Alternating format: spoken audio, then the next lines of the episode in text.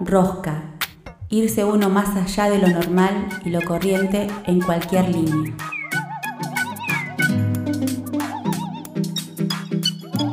A partir de este momento le vamos a dar mil vueltas a las mismas cosas. La rosca, la rosca. El significado se lo das vos. Nosotros solo damos la vuelta. Se viene.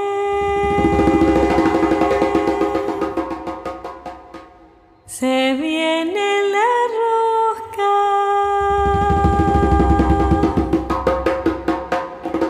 La rosca, la rosca, la rosca.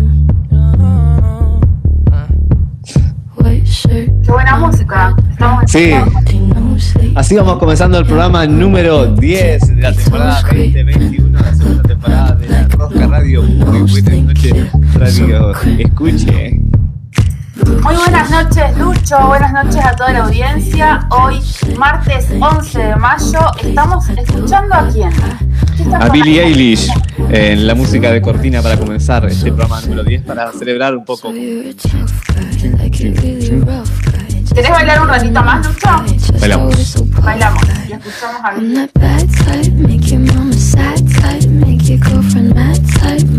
Y así empezamos hoy la rosca número 10.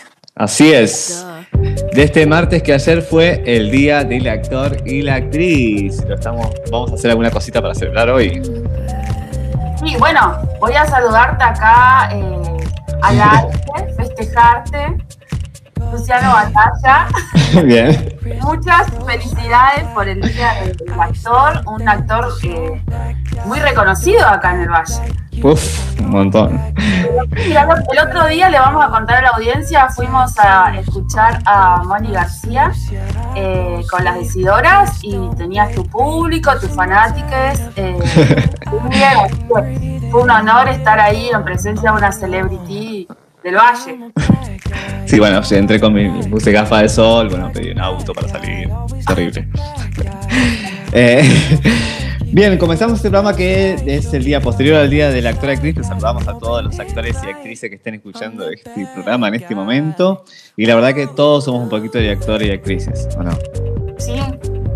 Sí. Cuando son, todos tenemos alguna mascarita que nos ponemos de de acuerdo a cada ámbito, así que todos actuamos un poquito, un poquite. Eh, así que eh, saludo para todos los que se consideran actores y actrices de profesión eh, y que hacen este lindo arte y lo comparten. Mira, Y, yo te, voy a, con- te voy a contar una cosita sobre, el día de- sobre el Día Nacional del Actor y de la Actriz. Se celebra todos los segundos lunes de mayo de cada año y la fecha fue establecida por ley 24.171, o sea, tenés ahí una ley también que contempla este día, eh, que fue sancionada y promulgada en 1992 por el Congreso Nacional. Así que bueno, una data ahí un poco... eh, fue en 1992, así que hace unos cuantos años ya que es el día del actor y unos actriz. cuantos años, sí, sí, sí. Yo la verdad que me pierdo con los. Hay día del teatro nacional, hay día del teatro internacional, hay muchos días y me pierdo. días. actor de la actriz del teatro también Río Negrino. También. Así que bueno, tenés varios Nos días pasamos para- de feriado. Yo esos días no hago nada y bueno. ¿Cómo no les gusta trabajar? Claro, por eso. En realidad es la excusa para no hacer nada. Ya, ya terminando esta efeméride, volvemos a saludar a todos los artistas, eh, actores, actrices, teatreres, ¿no? Que hacen de esta profesión tan linda y que es una de eh, es un trabajo que bueno, por ahí siempre lo venimos diciendo en la rosca, eh, un poco mal pago, así que bueno, que a veces se tienen que bancar con esto del teatro independiente. Eh, así que bueno, saludamos a todos los actores y actrices y deseamos que prontamente sea un trabajo regulado, eh, bien pago y que todas las obras que, surjan puedan, puedan desarrollarse. Así es. Que el Estado esté presente en, en todos, la gente que hace teatro. Ahí estamos. Y eh, ¿te parece antes de, de arribar al otro tema? Cerramos con, con el- lo que traje para que escuche la, la audiencia. Dale, a ver qué trajiste, contame. Bueno, selección, pues estaba buscando qué podíamos compartir de teatro que sea um, radiofónico. Y podía ser, no sé, un radioteatro, que ya lo hacen mucho. eh, busqué audios muy que me parecían que estaba bueno algo de comedia con Lelutiers, pero también está bastante escuchado. Un poco trillado, sí.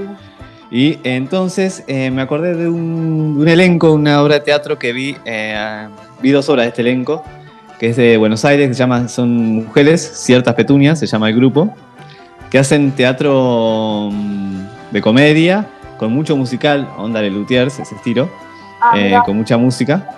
Y elegí un fragmento de una de las obras que se llama La Kermés, de ciertas petunias, y se llama eh, Libre Interpretación. Esta escena que dura tres minutitos y un poquito más, eh, que es toda cantada y que es comedia y que es de una actriz que canta. Entonces, como es radio y es teatro, hacemos con música. Así que escuchamos a Libre Interpretación para que riamos un poquito con la magia del teatro y un poquito de música también. Eh, ciertas petunias. Petunias. Tengo la sensación, libre interpretación, que estamos teniendo una relación. Y es muy posible porque ya te enganché mirándome de la cabeza a los pies, de la cabeza a los pies. Nos miramos de reojo, de frente y costado. Y si te tengo al lado, solo me animo a preguntar. Si pa'l pancho hay que esperar y voy calculando cuánto tiempito de cerca te voy a mirar. Es a ti que te canto, vendedor de panchos. Tomémonos un mate, una copita, un tereré. Y luego de eso sabré si es que me miras o lo inventé. Sé que el destino es ancho, vendedor de pancho. Quiero conocer tu rancho, vendedor de pancho. Y ahí la vi pasar a tu mamá, seguro que es esa. Tienen la misma sonrisa, la misma cara. Y yo le voy a caer re bien porque yo soy re divina. Y no me enojo para nada si festejamos las fiestas en su casa. Año Nuevo, Navidad, a mí me da lo mismo porque yo soy judía. Festejo Peisa, Haxabea. Igual, bueno, voy a ir con todas mis tías. Pero bueno, aunque me inunde la culpa, tal vez mi mamá no vaya porque, bueno, ella es muy respetuosa con todo lo que tiene que ver consigo misma.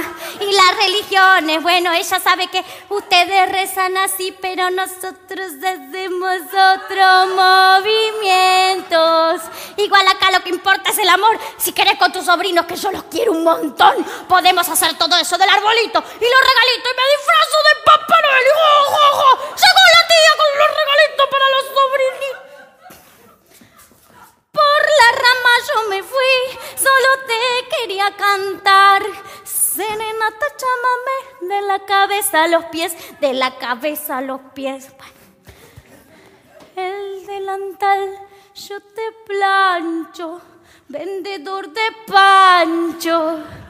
Cuando ponemos el gancho, vendedor de pancho. Si con el tiempo me sancho, vendedor de pancho, será por tanto embutido, panchero querido, panchero querido. Y si te falta mostaza, traigo de casa, traigo de casa. Criemos juntos los chanchos pa' vender los panchos. Si algún vegano se enoja, hay pancho de soja, pancho de soja. Juro no comer más chori. Antes me morí, antes me morí.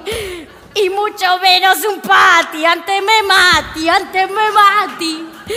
Y si tenemos un niño, que sea con dicha, que sea con dicha.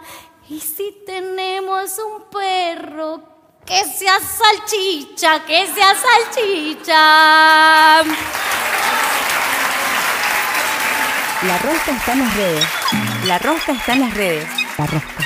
Seguinos en Instagram y Facebook. La Rosca Radio. Así, todos juntos. La Rosca. Y bueno, para, para terminar de cerrar, ni que nos hubiera salido redondo igual, Lucho, ¿no? Porque mm, creo que no nos habíamos acordado del día de la actriz y, de- y del actor. Eh, y vamos a tener a una entrevistada que está dentro del mundo también del teatro, Eh, no lo pensamos cuando le hicimos la entrevista, pero queda como justito, ¿no? ¿A quién vamos a tener hoy? ¿Con quién vamos a estar compartiendo la noche? Hoy vamos a estar con un actor, director y dramaturgo de aquí de Fisque Menuco, que eh, se llama Tato Cayón, que nos va a contar un poco de, su trayectoria y de su trabajo actual aquí en Fisque. Como director básicamente está, y, obviamente sigue escribiendo como dramaturgo. Eh, nos va a contar un poquito de, todo el, trabajo que ha venido haciendo y que está haciendo en este momento. y de paso celebramos con él el día del actor y actriz, o actriz, actor en el país. Eh, hoy también vamos a tener la columna de Vero Ramírez, las recomendaciones literarias. Sí, las recomendaciones de Vero Ramírez, las recomendaciones literarias. En esta oportunidad nos va a traer una conversa que tuvo con eh, que ella es una escritora eh, que a partir de la editorial también Sudestada ha publicado muchísimos libros, entre ellos Orillas, El Principito, eh, Mereces lo que sueñas, eh, Estrellada, Loca Cósmica, 23 Razones, entre otros. Así que, bueno, también dejamos a la audiencia, a los oyentes también expectantes para poder escuchar, como siempre, las lindas y cálidas recomendaciones que nos hace Vero Ramírez. Bien, y eh, también, por supuesto, la agenda cultural, que no sabemos aún qué vamos a decir porque todo, bueno, lo manda producción después. Producción nos mandó todo, sí. Pero como adelanto tenemos de la, para la agenda, después lo repetimos, que eh, le decíamos que fuimos a ver a, las decidoras el viernes pasado con, Lidia. Vuelven este viernes 14. Sí. Porque quedó gente afuera, así que eh, atentes si quieren su entrada. Eh, buscan a Moni García. o nos preguntan a nosotros y la, conectamos con ellos. adelantando me parece un poco, ¿eh? La agenda cultural. Dejate algo para. Dale, después se lo vuelvo a repetir. Volvemos a repetir, sí, sí, sí. Ah, me pinto eso. Sí, sí, sí, Cosas, que, cosas que pasan acá en la rosca, ¿no? Eh, y sabes qué? Estamos inaugurando una nueva columna que todavía no tiene nombre, pero somos tan ansiosos, tan ansiosas, ansiosos que la vamos a compartir eh, pero le podemos poner, ¿no? Rosca poesía, rosca WhatsApp. Ahí por ahí también le podemos pedir a los oyentes que si nos quieren tirar un nombre, pero le contamos un poco de este, de este segmento. Son diferentes poesías que les proponemos a amigues, conocides, eh, gente, eh, personas comunes, ¿no? Que a veces tienen o no tienen que ver con el mundo del arte. les proponemos unas poesías y ellas, ellas los leen a través de un audio de WhatsApp para nosotros y nosotros de una forma, como siempre, muy cálida y cariñosa, también la compartimos al resto de la audiencia. Que en el caso de hoy va a ser un texto que, eh, de una autora específica, sobre una temática específica, y la persona que lo lee eh, tiene que ver con, está relacionada con el texto que va a leer. Así es. Sí, sí. Em, ¿Adelantamos algo o no? ¿Cómo hacemos? Sí, sí, si querés lo cuento. Vamos a escuchar eh, un texto escrito por Cecilia Solá, Presencialidad o Muerte. Eh, en este caso en voz de Vanessa Jaramillo. Ella es docente de historia en las escuelas medias del oeste en Neuquén. Eh, y bueno, dejamos primero para que lo escuchen y que reflexionen un poco con respecto a esta de la presencialidad, esta situación tan conflictiva ¿no? que se está viviendo hoy actualmente acá en la Argentina y también en el mundo. ¿no? Así es mandar a los chicos a la escuela, qué eh, riesgos implica y cuáles son las condiciones. Bien, lo escuchamos. Presencialidad o muerte. Les pregunté a mis estudiantes de entre primer y tercer año de la secundaria si preferían virtualidad o presencialidad. Más del 90% respondió que prefería venir a la escuela. Les pregunté por qué. Es más fácil, entiendo mejor. Me da paja conectarme, no tengo conectividad ni compu. Si no vengo a la escuela tengo que cuidar a mi hermano chiquito. ¿Nos van a dar la leche? Si me preguntan, yo también quiero la presencialidad. El año pasado se me reventó el celular, la computadora y la cabeza. Gasté un montón de guita en una mejor conexión a internet y en paquetes de datos. La gurizada me mandaba mensajes a las 11 de la noche diciendo que no entendieron el punto 4 de un trabajo enviado 10 días atrás a uno de los 23 grupos de WhatsApp en los que estaba. La mitad de las veces que intentaba trabajar con la plataforma L o cualquiera de las sugeridas por el ministerio estaba caída la página. me desconocía la cuenta, me decía que la contraseña era incorrecta, me dejaba la pantalla en blanco o directamente me mandaba a la mierda. Después del tercer Zoom del día me quería largar a llorar.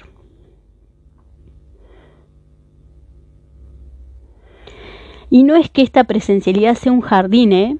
No jodamos. No escucho lo que dicen mis estudiantes detrás del barbijo. Después de 60 minutos de clase me duele la garganta por el esfuerzo. Me falta el aire y me da un ligero mareo. Tengo un pibe en primer año que le rocía alcohol al barbijo y se lo pone. Ya se lo expliqué. Le importa un carajo. Cada vez que me descuido, se rocía el barbijo con alcohol. No sé cómo corregir los trabajos. No pueden entregarme las hojas y no puedo acercarme a sus bancos. Levantan la hoja y me muestran, pero no veo un joraca. Corregimos en el pizarrón. Pregunto y escribo lo que me dicen. Después chequeamos en grupo a ver si está bien o mal. Cada vez que borro el pizarrón, la tiza me cae sobre el barbijo y me cuesta aún más respirar. Aún así, si ustedes me preguntan, sigo prefiriendo la presencialidad. Hasta que una de las pibas, cuyo hermano mayor fue una clandestina, se da cuenta que tiene un poco de fiebre y va igual a la escuela. Hasta que una colega que trabaja en tres escuelas tiene contacto estrecho con un positivo y se entera como dos semanas después hasta que la mamá de uno de los gurises de segundo se baja el barbijo un ratito cuando lo va a buscar y hace calor. Y hay un montón de padres impacientes bajo el sol protestando porque la burbuja de su hija sale a las 10.40 y eso les corta la mañana. Hasta que un estudiante se contagia en un colectivo, hasta que pasa algo y se muere un colega, una madre, una piba, un pibe o yo. No es un capricho, no debe ser una puja político partidaria no es que no quiero trabajar o que somos todos vagos. Hay riesgo real para estudiantes y docentes y por ende para sus familias. ¿Quién será responsable? Porque ya sabemos quiénes pondremos los muertos. La rosca. Herramientas para no hacer nada. La rosca. La rosca. El placer de sentarse a escuchar y pensar. O a pensar sin escuchar. O escuchar. O escuchar. O escuchar escuchar. Bueno, y así escuchábamos a Vanessa Jaramillo, eh, como les decíamos, docente de las escuelas medias allá en Neuquén, con el texto de Cecilia Solá, eh, Presencialidad o Muerte. Y bueno, mucho para reflexionar, Lucho, ¿no? También nosotros dos somos docentes de escuelas medias eh, y bueno, vemos como un poco, yo me sentí como bastante reflejada, ¿no? Cada vez una realidad, creo, global en el sentido de que nos pasa a todos, a todos eh, los que estamos en la escuela. Creo que se está repitiendo exactamente lo mismo y estamos haciendo como que no pasa nada. Siento, tengo esa sensación. Sí, sí, sí, o como que estamos estirando eh, eh, o estamos esperando que llegue el impacto, ¿no? Claro. Jodido porque, bueno, el impacto lo que va a venir van a ser saldos de muerte, o sea, digámoslo como es. Sí, es que en algunos lugares ya está pasando, como en la provincia de Buenos Aires, Mm. Cecilia Solá creo que está allá, o no sé en qué provincia está ella. en Chaco. En Chaco. Eh, se ve que también está pasando lo mismo, pero eh, las noticias que por ahí llegan más acá son las de Buenos Aires, porque somos tan federales. Eh, y bueno, ya está sucediendo. Sí, está ya sucediendo de casos numerosos de docentes que ya han, fallecido, que han estado trabajando y se han contagiado y fallecieron quizás no todas en la escuela, sino también en el trayecto a la escuela o durante ese entorno, digamos, de, ir a, trabajar a la escuela, donde estás, compartís con tanta gente, ¿no? Así que, eh, sí, bastante, mm, no sé si es una, es una polémica creo que un poquito armada por algún sector. Sí, sí, me late, me late. Y eh, un poco no muy hábilmente manejada por el ministro de Educación de Nación. Sí, sí, sí, un poco hábil, hábil para manejarlo. Y aparte por ahí lo que, ya que creo que tenemos un tiempito, ¿no? Pero para pensarlo y reflexionarlo, eh, por ahí también, eh, no sé si has leído vos algunos comentarios de los diarios con respecto a cuando sale alguna noticia esto de que se suspendan no las clases, eh, el enojo permanente que hay con los docentes. Y yo a veces me pregunto, esta gente que está tan enojada con los docentes, después cómo manda a sus hijos y los tiene cinco horas con estas personas que son vagos, que detestan, ¿no? Como... Sí, o por ahí no, veo la misma lucha a veces cuando se pide, eh, bueno, en Río Negro, la educación pública, o sea, en todas las, provincias creo que pasa lo mismo, que a veces sí, todavía tiene falencias, digamos, faltantes. Eh, hay cosas que faltan en la escuela y no, no hay, con el mismo ímpetu no se exige que por el derecho a, estar presenciales eh, de sus hijos, eh, que tengan todas las herramientas para, para que se lleve a cabo el- el- la, la pedagogía que, que el docente plantea y los saberes que la escuela quiere que se le den a, a los Sí. estudiantes. Eh, por ejemplo, yo en artística ni siquiera tenemos una sala para dar teatro. Estamos, damos teatro en un aula con bancos, como si estuviéramos dando matemática. Claro, sí. o Bueno, de la- música no tienen nada para dar con las herramientas, artes visuales tampoco. No hay salas especiales para eso. eh, en el caso de artística, y después podemos seguir seguramente. Sí, así entonces la realidad de, la- de la- de las escuelas, ¿no?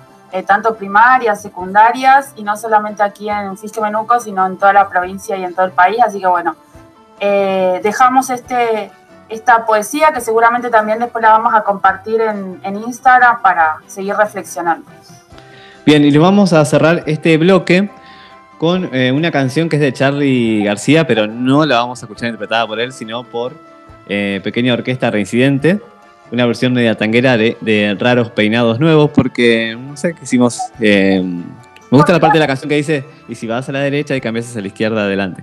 Bueno, y aparte porque esta semana nos peluqueamos los dos, así que se, ahí También los Raros Peinados Nuevos que estamos... que estamos manejando. Así es. Y de paso, bueno, escuchamos eh, algo escrito y algo que, que creado por Charlie García. Maestro, Eh, maestro. el maestro Charlie García. Así que escuchamos, vamos eh, con esta canción a la pausa y ya seguimos, ya volvemos con la entrevista a Tato Cayón, que nos acompaña hoy, eh, especialmente un actor para eh, Conmemorar posterior el- al el Día del, del Actor en, en Argentina. Escuchamos Raros Peinados Nuevos, Pequeña Orquesta Reincidente.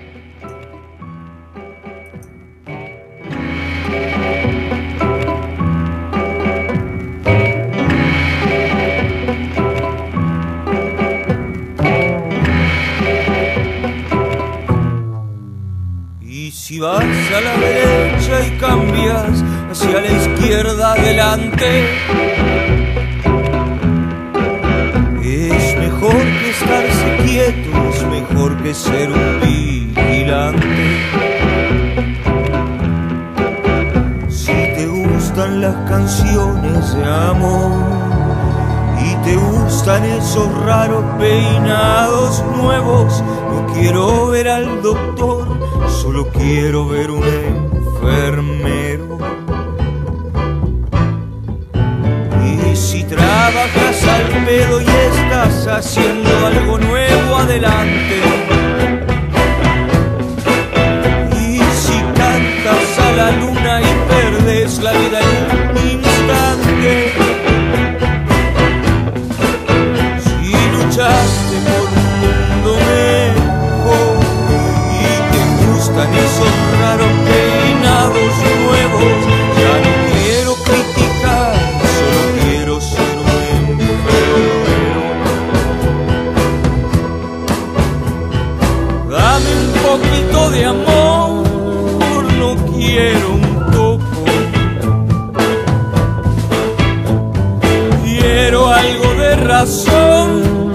no quiero un loco. Apaga el televisor si lo que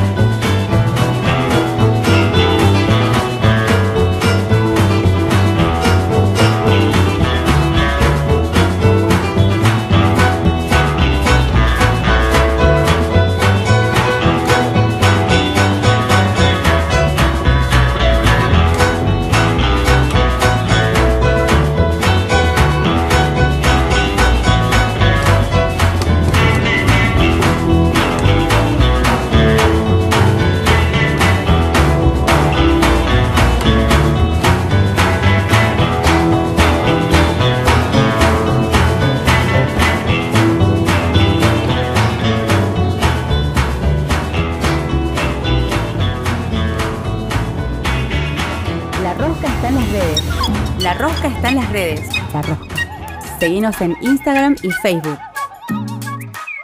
La Rosca Radio, así, todo junto.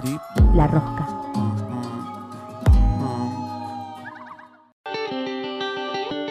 La rosca en contextos. En la rosca unimos piezas. La Rosca, La Rosca. La rosca en contextos. La Rosca, La rosca. La Rosca. La rosca. Seguimos en la Rosca Radio hoy con un entrevistado que tendríamos que prender los aplausos, ¿no? Los aplausos de. Dale, los- eh, en la edición, en la edición se escucha en este momento de fondo los aplausos. Vamos, gritos, gritos, aplausos, música. ¿Con quién vamos a estar conversando, Lucho? Porque vamos a estar con, una, con un actor escénico. Y como venimos ya en los últimos programas, eh, por el mundo del teatro, seguimos por ahí. eh, estamos discriminando a los músicos y a los artistas visuales. Un saludo. Eh, No, y hoy tenemos a un amigo del mundillo del teatro, con quien yo estoy trabajando ahí un par de proyectos con él. Eh, así que lo invité por la puerta de. mm, la- la- recibo a la gente conocida, digamos, Sí, sí, la sí. que ve el despelote. Y él es Tato Cayón, quien es actor, director y dramaturgo de aquí de Fisquenuco, que has andado también por otros lugares, pero que ahora está viviendo acá. Eh, muy buenas noches, Tato. Hola, che, qué, qué lindo, qué lindo los aplausos, ay, Este, Es muy cálido nuestro público. todo lo que es el aplauso, gritos, todo eso me encanta. ¿Cómo andan, chiques? Todo espontáneo igualmente, nada está. Sí, más vale, esto, todo La gente lo hace porque quiere. Momento, sí, sí, no es que ustedes, no, no. No, No, nada. ¿Todo bien? Muy Todo bien. ¿Vos cómo te trata la noche? La noche, La y noche. viste que, viste que yo soy medio anti, yo soy anti invierno. Uh, y me, me- sí, me, me genera un poco de, de- de de depresión que oscurezca tan temprano y el frío y esas cosas. claro. A mí, dame verano siempre, no me importa. No me importa el calor, nada. Pero bueno, bien, qué sé yo. Ahora estaba por cocinar y bueno. Salió entrevista. Oh, pintó. Pintó. Pintó este plan. Pintó plan. Y- sí. Eh, en, en tu pasado mm, más reciente, no tanto, eh, estuviste Mm. viviendo en un lugar que es otro clima un poquito más húmedo. Eh, contanos cómo empezaste a hacer teatro acá en Fisque y cómo fue que viajaste a la Gran City para continuar tu formación y tu trayectoria. Bueno, yo empecé a hacer teatro acá en Fisque, como, como decías. Eh, yo era una persona muy, eh, muy tímida, pero muy tímida. De hecho, tenía el pelo largo y tipo emo me tapaba, No, me tapaba la cara con el pelo porque tenía la cara llena de grano. Era como, bueno, eh, algunas, esa- esas cosas que cuando que antes en la primaria y en la secundaria se naturalizaban y que ahora se llama bullying, o sea, eh, yo, lo, yo lo sufría bastante eso y mm, entonces cada vez más metido para adentro y mi viejo, eh, un tipo muy conocido acá, eh, que tenía una disquería, una de las únicas disquerías que había acá en Fisque, Musicoteca, ahí en la Avenida Roca, donde hay una panchería ahora, al lado del cine. Eh, cono- conocía de la vida a Olga Corral, maestra de acá de, bueno, ¿quién, quién no la conoce a Olga, no? Eh, y me dice, mirá, eh, yo tengo una conocida que es profe de teatro y, y va a dar un taller municipal, me dice, que es gratis.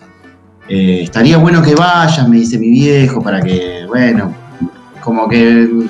Y yo no tenía, si bien yo siempre, mi, mi- mi palo siempre fue el arte, porque yo desde chiquito estudié piano y me gustaba mucho pintar y escribir, y, y cuando era chiquito hacía eh, fonomímica de Festilindo, digamos, como muy vinculado, claro, muy vinculado con la artística. Nunca se me había pasado por la cabeza la idea del teatro.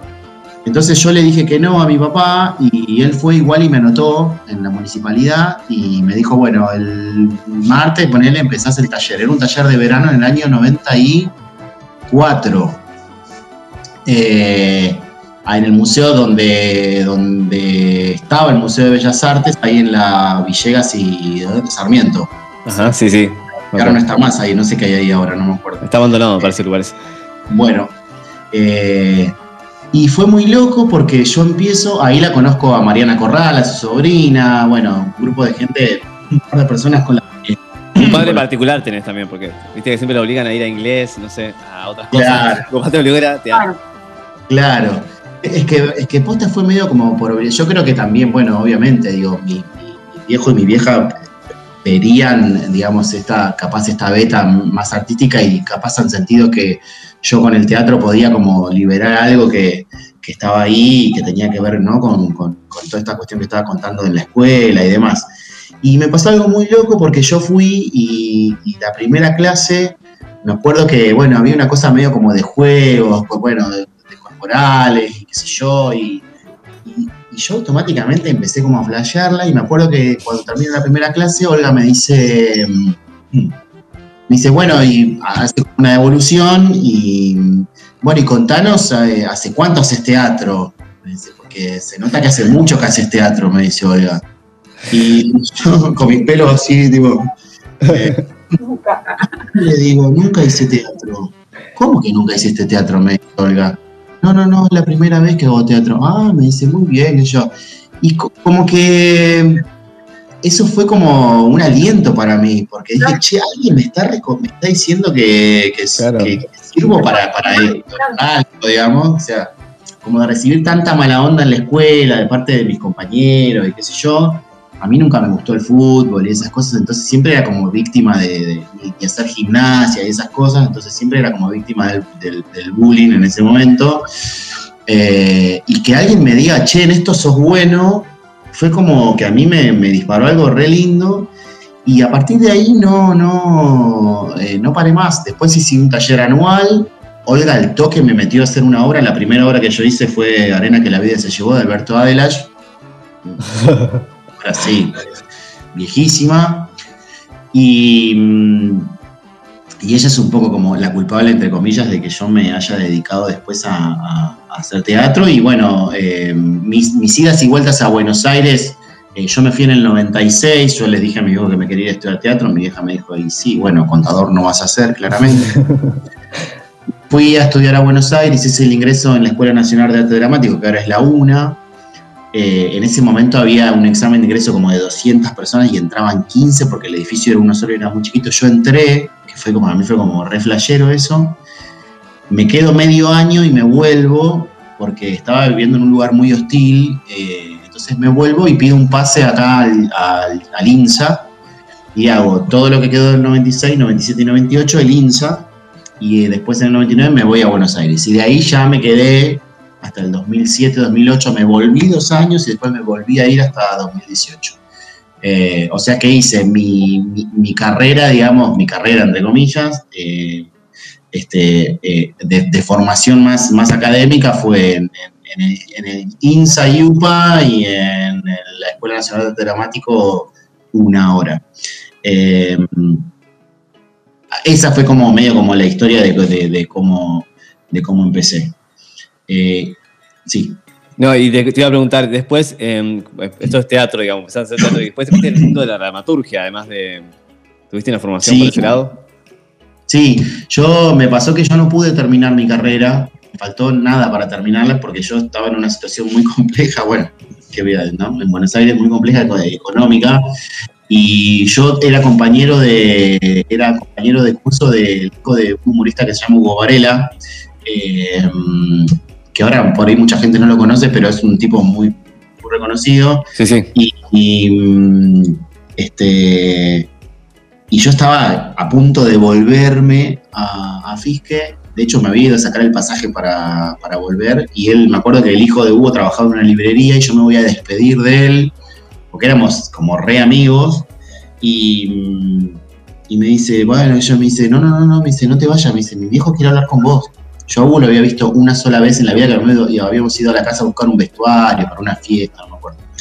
Eh, y fui a la casa del chabón y tuve que ir a devolver el pasaje porque el tipo me dijo, bueno, empezás a laburar la semana que viene conmigo como asistente. Mira. Sí, re loco. Eh, y ahí empecé primero a laburar con él, laburé muchos años con él, como casi 13, 14 años laburé con él. Eh, como asistente, empecé siendo como asistente, tipo le dejaba el, el vestuario, la camisa y el pantalón en el camarín. Después empecé a aprender a hacer más laburo de stage manager, tipo escenario.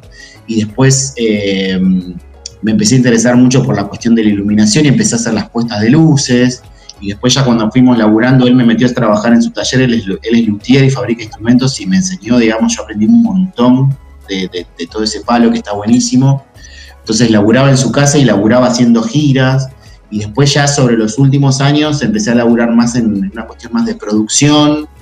Eh, y lo último que hice con él fue un espectáculo en el que actué con el hijo de él y con él, y que eso fue re contra flashero porque hicimos fechas en el Gran Rex, fue como re loco. Claro. Después, no sé, tipo teatro astral, eh, como para mí era como, yo dije, bueno, eh, y bueno, nada, después eso se terminó y yo entré medio como en una especie de crisis que duró como tres años, de 2015 a 2018. En 2018 me llaman de Bolsón para hacer un laburo. eh, Nati Manuel, este, el grupo Nati Manuel, el hermano, eh, Nico Casalnuovo y, y- y Andy, su mujer. Les escribo una obra y me voy a trabajar allá un mes y ya cuando termino ese laburo me vengo para acá y me llaman para hacer otra obra y yo ya ahí ya estaba medio con la decisión de venirme y me vine a septiembre de, de 2018. Como esa, ahí como ese recorrido y a la par yo iba haciendo, digamos, otro tipo de actividades, como clase de canto y ahí descubrí la dramaturgia con Vinetti, Andrés Vinetti. Eh, y nada, a mí lo que me dio la dramaturgia fue esta cuestión de que yo sentía que, que con actuar no me alcanzaba y que necesitaba como, como expresar en la intimidad de mi casa eh, cosas que yo veía, situaciones, y me largué primero a escribir solo. Yo la primera obra que escribí fue en el 2010, que es una obra que se llama Departamento, sin tener, digamos, las herramientas de la dramaturgia, y, y ya en el 2012 empecé a, empecé a tomar clases de dramaturgia concretamente, y para mí, digo, es un mundo súper apasionante, súper, súper, súper, súper, porque es re solitario, estás en tu casa y, cuando te metes ahí a laburar, y hasta ahora sigo tomando clases. El año pasado tomé clases virtuales, la pandemia ofreció eso que está re bueno, eh, de poder tomar clases, clases con, con, con otro profe, Lucas Lagré, un tipo que es licenciado en letras, un capo total, como otro como otra, otra manera de encarar la dramaturgia y ahí también escribí una obra y yo me propongo, digamos, que empecé a estudiar dramaturgia, escribir una obra por año por lo menos. Eh, como a modo de entrenamiento también, porque lo que pasa con la dramaturgia es que cuando vos no la entrenás, veo que después eh, la realidad es que cuesta un montón escribir y cuesta un montón sentarse frente a la computadora a escribir y que, y que a veces te sentás y escribís dos palabras y estás tres horas sentado frente a la computadora. Entonces es un ejercicio, digo, como el ejercicio del- de, los actores y, de los directores, digamos. Eh, hay que entrenarlo todo el tiempo. Entonces yo me lo propongo, ¿viste? todos los años escribir una obra de teatro. Eh, eso, Y se- digamos. Y desde el mundo del, teatro, digamos, hay como diferentes roles, ¿no? Que vos fuiste contando que los tuviste, justo pasaste. Eh. ¿Qué nos podés hablar de la diferencia, digamos, de visión de, de diferentes puntos de vista del teatro? Porque me pasa a mí, no sé, he estado en un rol de técnico o de actor y como que tengo que posicionarme, o sea, mi visión es totalmente diferente. ¿Cómo, cómo Sí, a, a mí mi primera experiencia como director fue en el año 2004 con Mariana Corral, que dirigimos a un grupo acá en, en Fisque. Yo vivía en Buenos Aires y viajaba, iba, y- iba y volvía. Y ahí ya me empezó como a gustar esta cosa como de tener como la visión más general, de decir, ah, che, mirá, qué loco, ¿no? Porque yo es como esta cosa muy entre comillas, pero como tengo el poder de decir, che, quiero esta luz acá, o Claro. me gustaría que esta escena sea así. eh, y, ahí fue como que se empezó, como que se empezó a abrir eh, ese mundo y cuando, cuando tenés la posibilidad, por suerte, como tuve yo, de, de laburar en teatro hiper comercial, porque lo que hice con Hugo fue hiper comercial, digo, temporadas en Mar del Plata, eso me abrió laburos a otras cosas comerciales también, y tener un tránsito paralelo y anterior y también durante mi laburo con él en el teatro comercial, del teatro independiente, de, conocer cómo se produce en, un lugar y en el otro, eh, de, conocer cuáles son las necesidades, los pros, los contras de trabajar en cada uno de estos lugares. Después de meterme a hacer dramaturgia, después de meterme con la dirección, eh, empezás como a, como a entender el porqué de cada uno de los roles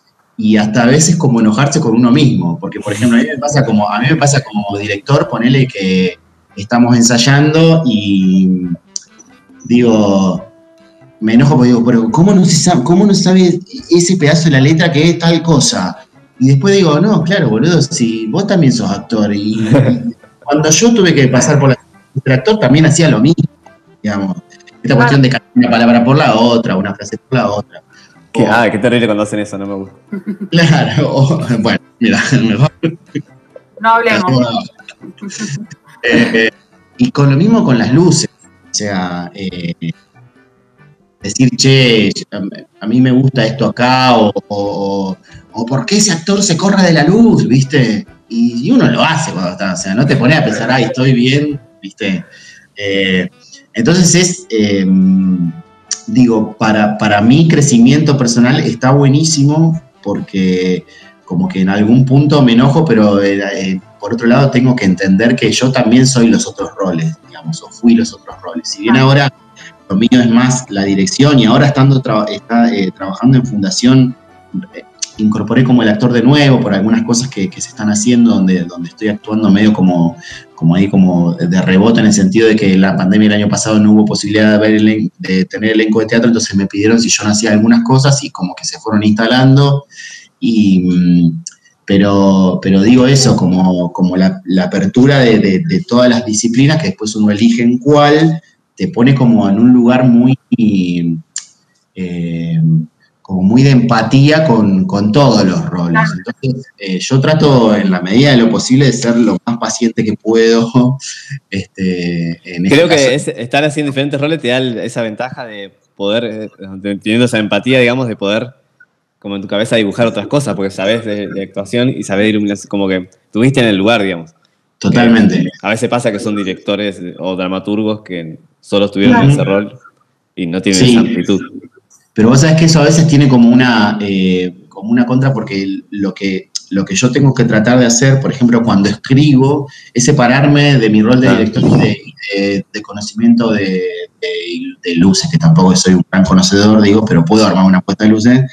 Eh, eh, una cosa que siempre nos, que nos decía Vinetti, que él es discípulo de Cartoon, eh, es, ustedes, es- el, el chabón decía, bueno, en general el teatro independiente, el que, el que escribe es el que dirige sus propias obras, digamos. Entonces él decía, siempre nos decía, no escriban pensando ni con cabeza de productor ni con cabeza de director. O sea, Claro. escriban. Si la obra de ustedes transcurre adentro de un hotel cinco estrellas, la ambientación son muebles Luis XV, es eso. O sea, el día que la obra de ustedes la agarra un director, bueno, es un problema del director. O sea, Claro. Bueno, porque si no también Recortará. se acosa la idea, ¿no? te, te limitás, claro, te genera, te genera limitación. Por ejemplo, yo ahora la que escribí el, el año pasado, que es una obra que tenía hace mucho, gan- mucho tiempo ganas de escribir, que habla sobre la historia de una trabajadora golondrina que viene de Tucumán, eh, y transcurre todo en una, en una chacra, digamos, y por momentos a mí se me cruzaba la idea, yo decía, che, si yo quiero hacer esto, ¿cómo hago para...? Y era como, no, no, no, bueno, Claro, escribí, no pienso. o sea, listo, o sea Vos escribí la historia, podemos cómo se resuelve. yo mismo veo cómo me. Claro. cómo me- para- para- Pero no te pongas las trabas antes. El problema lo resolvés después. Claro. Y ahora, para, eh, estuvimos hablando de fundación, eh, creo que no lo dijimos, eh, sos, eh, actualmente sos director de, de- de la- de teatro, digamos, del grupo de teatro de la Fundación Cultural Patagonia. Estás Ujú. desarrollando tu, Sí. trabajo. ¿Y Sí, yo- en qué? Sí. Sí, sí, perdón. No, ¿en qué, ¿en qué andan? ¿En qué trabajo está sucediendo en este momento en Fundación? En este momento de fundación. Hago en tercera persona porque yo estoy en no, Porque él está en el elenco. Hay que, hay que blanquear que Luciano Batalla Pero- es parte del, del elenco. Ahora estoy en el rol de entrevistador y no y estoy Claro. como de afuera. Porque él sabe separar bien los roles. Claro, Por con eso vos decís. Tiene supuesto. Sí, sí. Por supuesto. Y yo a Fundación entré cuando me vine eh, de allá de, de Buenos Aires. Eh, fui como cualquiera eh, a probar a ver de, de- de dejar mi currículum. Si bien yo ya había trabajado en esos dos años que me tomé, 2008-2009 que me vine, que Olga era la directora, yo, yo había laburado como asistente de dirección de ella. Y esas cosas que son tienen, suceden en el momento que tienen que suceder, yo llegué- llevé mi currículum y eh, era justo que estaban por retomar la idea del elenco de teatro que hacía, creo que lo último que se había hecho lo había hecho Ron Encina con Maya Irre, Claro. Y, después, y después de eso no, no había habido nada más. Y antes había estado Olga, que hacía ya como cinco años que, que no, que, no, había, que no había teatro. Eh, y bueno, fueron como un montón de reuniones de septiembre a diciembre, eh, que era bueno, no sé, como, ah, qué sé yo, hasta que, bueno, en diciembre me dijeron, bueno, te vamos a contratar. Y mm, me dieron un par de explicaciones sobre cómo era el funcionamiento, sobre qué tipo de obras ellos pretendían que se hagan adentro de Fundación. Yo un poco eh, reacio a, algunas cuestiones que tienen que ver con, bueno, qué tipo, de, qué tipo de material y qué sé yo, y dije, bueno, como yo soy muy ansioso, tengo ese, tengo ese gran problema, quiero que sea todo ya, fue como, no, bueno, controlate, aceptá, aceptá como es y, con el tiempo tratarás de ver si podés cambiar algo o no. Eh, y me ofrecieron, además de mi laburo como director, ser el puestista del resto de los espectáculos. O sea, es, por ejemplo, un espectáculo de, de, rock que tiene, no sé, entonces yo, digamos, armaba toda la puesta en escena, digamos, con hablar con el vestuarista para ver qué tipo de vestuario yo me imaginaba, hablar con Walter Marcelo, que es el iluminador, para ver qué tipo de puesta, hablar con la gente de pantalla para que, digamos, eh, entonces... Está buenísimo Fundación que tiene un equipo muy grande que puedes trabajar con diferentes roles, está genial eso. Y las posibilidades sí, técnicas eh, también. Vamos a decir las cosas como son. De, de la fundación a veces, eh, porque esto, digamos, se, se, se, ve, a veces se, se habla y, y, y, se dicen cosas, digamos, que, que, que, que por supuesto quien, quien, las diga o que yo de hecho también en algún momento las, las he dicho, digamos, eh, eh, se, se, ha generado como todo, una, como todo un halo alrededor de lo que es la fundación, que tiene que ver con una idea vieja que la fundación me parece que ya no tiene, porque han cambiado un montón las cosas ahí adentro. Eh, y, y, la verdad es que yo trabajando ahí, digamos, eh, habiendo, habiendo pasado por todos, por todos los estadios de laburo, eh, para mí es súper agradable trabajar ahí, porque es lo que dice Lucho, tenés todo ya tenés todo, tenés un recurso luminotécnico que es tremendo, tenés pantalla LED. Eh, yo tengo que pensar en una obra y lo único que pienso es en dirigirla y yo tengo un escenógrafo que hace la escenografía, tengo un vestuarista que hace el vestuario, los actores van a ensayar y no se ocupan nada más que de eso. Entonces, eh, hay algo que... condiciones eh, óptimas para que se pueda... Óptimas. Digo, y nosotros, nosotros hicimos el primer año, hicimos el amateur de, de Mauricio Ayub, que fue, a mí me pedían hacer un clásico y bueno, yo no quería caer en los clásicos, este, que sin desmerecer, por supuesto, a grandes dramaturgos como Tito Cosa, digamos, pero que me parece que también tienen como, como nos va a pasar a nosotros cuando seamos grandes, digamos. Algún día vamos a vencer. Vamos a ser un poco más obsoletos, digamos, de acuerdo a, a la época que se esté viviendo, o sea, eh, entonces yo le propuse hacer El Amateur, que es una obra que había visto en Buenos Aires, en, en el Teatro Regina, que me había impactado, y ahí lo llamé a, Richie y, yo creo que a Lucho lo había visto hacer teatro a la carta alguna vez y me había gustado mucho cómo laburaba. Yo no tenía la, este, indicación de tener que hacer un, una audición en ese momento. Eh, y fue un caminito, digamos, en este tiempo, en estos dos años, porque el año pasado, digamos, no, no, no, no pasó nada. Eh, fue un caminito que fue muy a poco y, y, yo te puedo decir que en muy poco tiempo, después hicimos Sinodoro Pereira, que fue un pedido del presidente de la fundación, él tenía como una cosa nostálgica de que había hecho en la Casa de la Cultura hace mucho tiempo, me pidió hacerlo y hablando un poco de esta cosa de la obsolescencia de, de, de determinadas eh, de determinados textos o de determinados autores, digo, Fontana Rosa fue y es un genio pero la realidad es que con Inodoro Pereira tuvimos que hacer un laburo este, eh, como muy minucioso de, meter un poco de tijera, de ver, che, eh, bueno, cómo es el trato de, hacia la mujer, cómo aliviar determinadas cosas, algunos temas que se trataban en la obra, que en realidad la obra es la de la viñeta, de la historieta a, a, guion teatral, porque ni siquiera tiene una estructura dramática de trama, digamos, o sea, eh, es la muerte, pum, se desarrolla, eh, el indio, pum, se desarrolla. Digo, como un, laburo en ese sentido de, de, de, ver de qué manera nosotros podíamos eh, traerlo a un plano más actual de acuerdo al pedido que me habían hecho a mí de fundación. Y en eso yo tengo que reconocer que, que ahí tanto Lucho como Romy de Blas, que también se incorporó al elenco, y Richie, que yo decidí convocarlos a ellos tres porque ellos tres se conocen de laburar mucho en Teatro de la Carta, yo ya ahí tenía un terreno ganado, que era que ellos se conocen laburando. Eh, ellos me ayudaron un montón a mí en ese sentido, porque yo, digamos, todos tenemos nuestra, nuestra pata flaca, digamos, y yo siento que por ahí, eh, no es que no lo pueda hacer, de hecho lo hago, pero como que con la comedia por ahí me genera como mucho respeto, entonces por ahí dejo que, dejé mucho que ellos que, que la tienen un poco más clara también como hagan sus aportes en ese sentido, como no, no, no, no tengo ningún problema.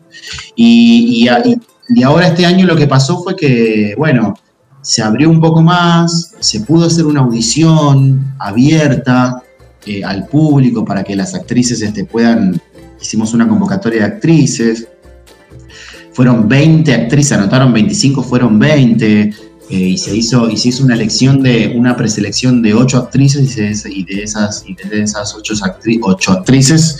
Se eligieron, se eligieron 4, y ahora estamos en un proyecto de una obra que yo jamás hubiera pensado que, le iba a poder, que, que, que, Fundación podría aceptar una cosa así. Es una obra de un grupo que se llama Piel de Lava en Buenos Aires, que es una obra que se llama Tren, eh, Pilar Gambó, Elisa Carricajo. Este, y digo, como si vos me preguntás, ¿qué teatro estás haciendo ahora en Fundación? Y estoy haciendo el teatro que acerca mucho más al teatro que me gusta hacer. Y bajo, y bajo, bajo terapia. Ahora, otra obra de Matías del Federico, es una obra que se hizo mucho en el, en el Teatro Comercial en Buenos Aires, y, y, armamos elenco, y me parece que es una obra que si bien es una obra que se hizo en el Teatro Comercial, el autor de esa obra no es un pibe que, digamos, que, que sea del palo, sino que él ganó un concurso que se llama Contar en Buenos Aires, y ganó, ese, él ganó el concurso y su obra se hizo en el Teatro Comercial. Pero si vos mirás la estructura de la obra, o sea, no tiene la característica de una obra de teatro comercial. Sí. Como que eso es lo bueno que tiene y por eso me parece que también yo lo elegí. Es una obra que recorrió todo el mundo, hizo gira por España, se hizo en toda Latinoamérica, tiene versiones hechas en, en Perú, en Colombia, digo. Eh, me costó mucho conseguir los derechos y, finalmente los, los, pudimos conseguir porque los tenía un grupo de Neuquén y estamos ahora con esas dos cosas, con bajoterapia ensayando, con tren de piel de lava y seguimos haciendo funciones de Inodoro Pereira hasta que la pandemia diga. Exactamente, che, la hice re larga, loco. Bueno. No, genial. La rosca. La rosca. La rosca. Un programa que da vueltas.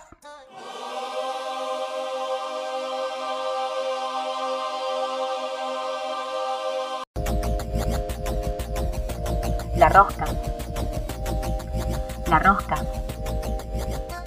La Rosca, un programa que da vueltas.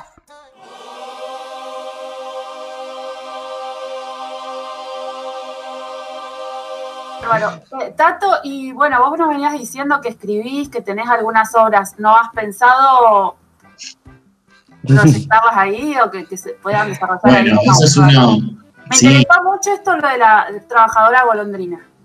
Y es una historia que yo siempre la tuve en la cabeza y tenía muchas ganas de, de ver cómo podía laburar sobre, sobre la historia de, una trabajadora golondrina y, to, y todos los, todas las situaciones que viven, digamos, que vive al llegar acá. Y se armó, se armó una cosa re linda. Escribir tiene eso, o sea, vos tenés una idea. Eh, siempre nos decía, se escribe, lo que se, se escribe lo que se puede, no lo que se quiere. En el sentido de, yo quería escribir una obra sobre las trabajadoras golondrinas, que yo, y terminé escribiendo una obra sobre las trabajadoras golondrinas, pero se me viró para un lado que yo no pensé que se me iba a virar. ¿viste? Terminó siendo como una, bueno, una especie de historia de amor, como una cosa muy, se armó una cosa muy linda, una obra de tres personajes. Eh, y con respecto a tu pregunta, eh, y, y, tratando de calmar un poco mi ansiedad, eh, me encantaría hacer una obra mía, yo ya lo propuse este año y la respuesta fue que sí, que, que, que, que sí, que si había alguna que con esta cosa que se abrió ahora de que la fundación quiere darle un poco más de pelota, un poco más de pelota, quiere también incorporar un poco más eh, el, al teatro, que estaba como medio como olvidado en la fundación, eh, por eso tenemos dos elencos, por eso tenemos tres obras en cartel, por eso después de que se estrene Bajo Terapia tenemos otra, otra obra para armar. Eh, en, ese, en, ese, en ese tren, digamos, está la posibilidad de que yo haga una obra mía y yo, digo, teniendo toda la, disponibilidad que hay de todo en Fundación, digo, qué lindo sería, qué lindo va a ser hacer una obra mía y este, me encanta me encanta, me pone, me da como mucha ansiedad, quiero que sea ya el año que viene. hablando de ansiedades y ya como para ir cortando, igual somos como muy ansiosos, me parece que nos juntamos, ¿eh? eh pero se armó la ansiedad. Pero, ¿cómo, ¿cómo, para, ya también para ir terminando, porque estamos un poquito, me parece, ya excedidos con el tiempo, pero eh, siempre es una pregunta como recurrente que le hacemos a quienes entrevistamos, y es, ¿cómo, cómo te trató la pandemia? no en el sentido por ahí esto de que, bueno, eh, no podíamos salir y demás, sino eh, para tu trabajo, bueno, en la dramaturgia, pero tu trabajo hacia adentro, ¿no? En una, no sé, verse uno mismo y, de, a partir de ahí repensar nuevas ideas, nuevos proyectos, nuevas escrituras, narrativas. Sí, mira, para mí la pandemia fue, o sea, todo el momento de aislamiento fue muy, eh, la realidad es que hubo un momento que para mí fue muy dramático, como muy duro, o sea, eh, hubo un momento donde me pegó muy mal eh, y, yo cuando empezó, la, cuando empezó la cuarentena dije, qué bueno, voy a, voy a escribir, voy a leer todos los libros que tengo pendientes y no hice nada de eso, pero nada, era sentarme a mirar tele, o sea, me había como medio obsesionado con la cuestión de las noticias y qué sé yo, y era sentarme a eso y a comer. Eh, y, no, no, tenía, o sea, laburaba, seguíamos laburando virtualmente en Fundación y preparaba algunas cosas, pero digamos, con respecto a mí fue recontra duro. Ya después más, cuando se empezaron a abrir un poco las cosas, que se empezaron a, se empezó a dejar salir a la gente y nos empezaron a dejar salir a caminar y qué sé yo, ahí empecé a despejar con, con Romy de Blas este, salíamos a andar en bici, ahí ya y ahí decidí lo del taller, lo de tomar el taller de dramaturgia virtual, y que yo, y como que de agosto a fin de año, como que medio como que me encaminé de nuevo y empecé a leer y empecé a escribir y empecé a pensar proyectos para este año, qué sé yo. Pero la verdad es que fue feo, sí, sí, me pegó muy feo, muy feo, muy feo. Se pegó el encierro. Eh, para ir cerrando esta entrevista, siempre, no te lo adelantamos, no le adelantamos esto, Lidia, antes de empezar a grabar, pero. Hablamos otras cosas, pero Para que sea espontáneo está bueno igual. Eh, siempre le pedimos a todos nuestros, nuestros entrevistados eh, una canción y por qué eligen esa canción para cerrar. la que tú ¿Vos sabés que Viste que ayer, eh, no sé, en un momento veníamos, o ayer cuando nos fuimos a Chuele y veníamos hablando, qué sé yo, yo les conté una anécdota de cuando era chico. y, me acuerdo que a ustedes a Maggie le pusieron un tema de Luis Miguel. Sí. Bueno, y yo a los chicos les conté una anécdota que la voy a blanquear porque ya fue. Eh, cuando, yo era chico y mi hijo tenía la disquería, yo primero cuando era más chiquito era, digamos, era fanático de qué sé yo, pero después, en mi infancia, digamos, más 6, 7 años, 8, yo era muy fanático de Pimpinela, pero muy fanático. se, ve que, se ve que esta, no sé quién fue que lo dijo anoche en la charla cuando íbamos a la comida, se ve que esta cosa medio como teatral que tenía, claro. había algo de eso que me llamaba la atención. Bueno, y esto es una anécdota que le conté a los chicos de cuando vinieron a Fiske, que mi viejo una foto y me la firmó Joaquín Galán y muchos años después yo conseguí la firma de Lucía Galán, bueno, como toda una historia. En Buenos Aires consiguió la firma de Lucía. Eh, de hecho, confieso que por ahí a veces este, me, escucho un, temita, un, temín de, de eh, claro, porque son tres teatrales, esa es la realidad. O sea, no sé, cada uno. Y yo me la rejuego y Bien. ahora decide. Bien. Es uno de los temas que más me gusta y esa pelea es genial. Eh, sí, sí, sí. O una estúpida más, ponele, que ese es otro también que está tremendo. estúpida más. No les iba a decir, viste, ay, listo, listo, No. Muy bien, me encantó. No, es lo que buscábamos, es lo que buscábamos. Así que bueno, muchas gracias Tato por eh, darnos este tiempito para la entrevista de, la rosca de hoy. Y bueno, eh, seguiremos, bah, yo sigo en contacto todo el tiempo porque vivo cerrando contacto, pero seguiremos en A vos contacto te, para... a vos te veo el martes. Sí. Claro, nos vemos el martes en el ensayo. Eh, pero la, la gente que quiera saber de ti, además de, bueno, seguir en Fundación, a las redes a Fundación Cultural Patagonia, que hay muchos de los trabajos de Tato están ahí, eh, ¿tiene alguna, ¿tenés alguna red o algo para que Sí, tengo Instagram, pero lo uso, es como más familiar, fotos de- familiar. De, familia, Tato Cayón, y después en Facebook, Tato Cayón. En Facebook, me, ahora lo que hago es, en un momento me había puesto recontra político y era como pa, pa, pa, pa, todo el tiempo. Pues Ahora- eh, medio como entendí que no sé si está tan bueno eh, en- en- con el laburo que tengo y en fundación y que yo, y medio como que bajé el tono ahí un poco. Y ahora lo, casi lo único que hago es publicar, digamos, las, las cosas que voy haciendo más, más artísticas y ya. Así, Así que, que, Tato eh, Cayón y Tato Cayón. Bien, y si no, en las fundaciones van a ver todos los trabajos de Tato, que ahora está Pregunta- cantando también. Preguntan por mí y los voy a ir a atender con gusto. Muy bien, va a estar en algún lugar. Bueno, Tato, te agradecemos. Eh, seguramente podríamos seguir hablando un tiempo más, ¿no? Pero como que te tuvimos que cortar porque eh, los tiempos acá en la radio también están Un saludito a Antena Libre que nos deja pasarnos de tiempo. Sí, sí, sí, saludo ahí a la operadora, a Santi que, que nos hace el Bien. aguante con el tiempo. Así que bueno, ¿Cerramos entonces? sí, Tati, Dale. ya, Bueno, la muchas- Bueno, muchas No me gracias. deja hablar, muchas gracias, Tato. Nos vemos Gracias a pronto y ojalá podamos ver una obra tuya también en Fundación para terminar de cerrar acá toda, Era, todo tu conocimiento. pasaba Tato Cayón en la... Sí, bueno, es que lo- los corto por el tiempo. Pasaba Tato Cayón en, en- en la rosca y nos vamos con Pimpinela, ya empieza a sonar de, de cortina. Ahora decide. Ya seguimos en la rosca.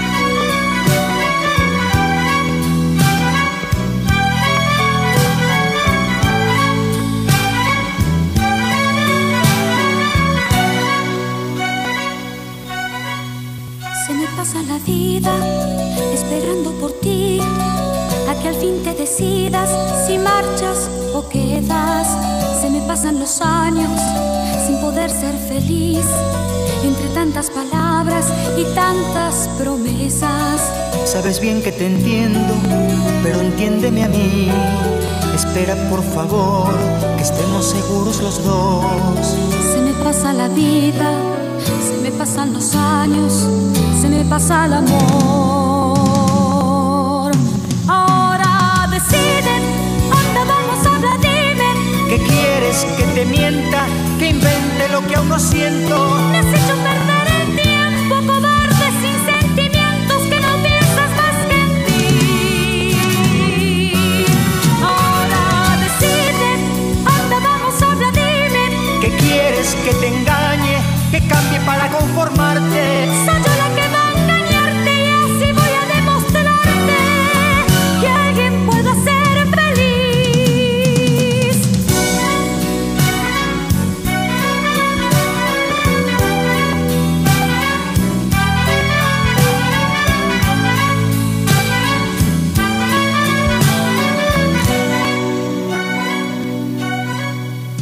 Pido que entiendas si no me entiendo yo. Lo único que sé es que dejarte no puedo. Me acostumbré a esta vida, a esta clase de amor. Y cuando pienso en cambiar, de verdad tengo miedo. Tienes miedo a crecer, te falta valor, no sabes decidir y no te das cuenta que a mí se me pasa la vida, se me pasan los años, se me pasa el amor.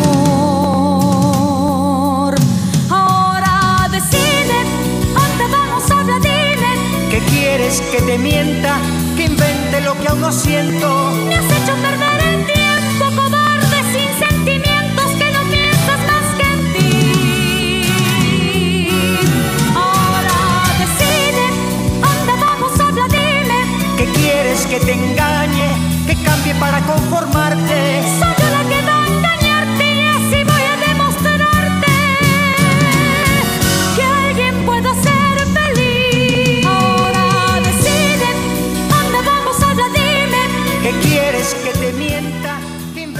Así pasó Tato Cayón por la rosca. La verdad que podríamos haber seguido hablando muchísimo tiempo más.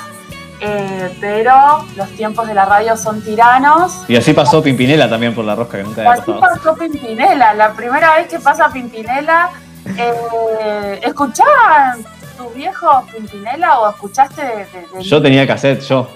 Tenía Ah, ¿vos? cassette. Ah, mirá. mirá, No sé si de quién sería cassette, pero estaba en mi casa el cassette y yo escuchaba Pimpinela cuando era chiquito. Sí, sí. Sí, por- ahí esto que, que hablamos como por fuera del aire también con Tato, ¿no? Cómo, cómo mm, estas tramas que, que plantean ellos en las canciones hasta te generan imaginarte, ¿no? Esas situaciones, esas historias amorosas. Eh, y creo que no lo pensábamos ni tampoco que eran hermanos así como viendo como algo incestuoso, sino como es, este romanticismo pegajoso, ¿no? Que, que. Claro, no, veíamos el- la obra, digamos. La obra sin ver eh, quién Claro. eran los intérpretes, que eran hermanos. Sí. La otra vez veía en bueno, un, en un programa que se enteraban en Chile que los Pimpinela eran hermanos y bueno, les dio un poquito asquito porque pensaron en el incesto de dos hermanos de pareja. Eh, el, programa entonces número 10 de La Rosca, en- estrenamos con los Pimpinelas. Eh, Así tremendo, es. ¿eh? Tremendo, para darle teatro, teatralidad a este programa. obvio. Y ahora vamos con eh, las recomendaciones literarias de este día. Sí. Eh, escuchamos a- vamos a escuchar ahora a Vero Ramírez, que hizo una pequeña entrevista a Cibololo, así que les dejamos para que lo disfruten.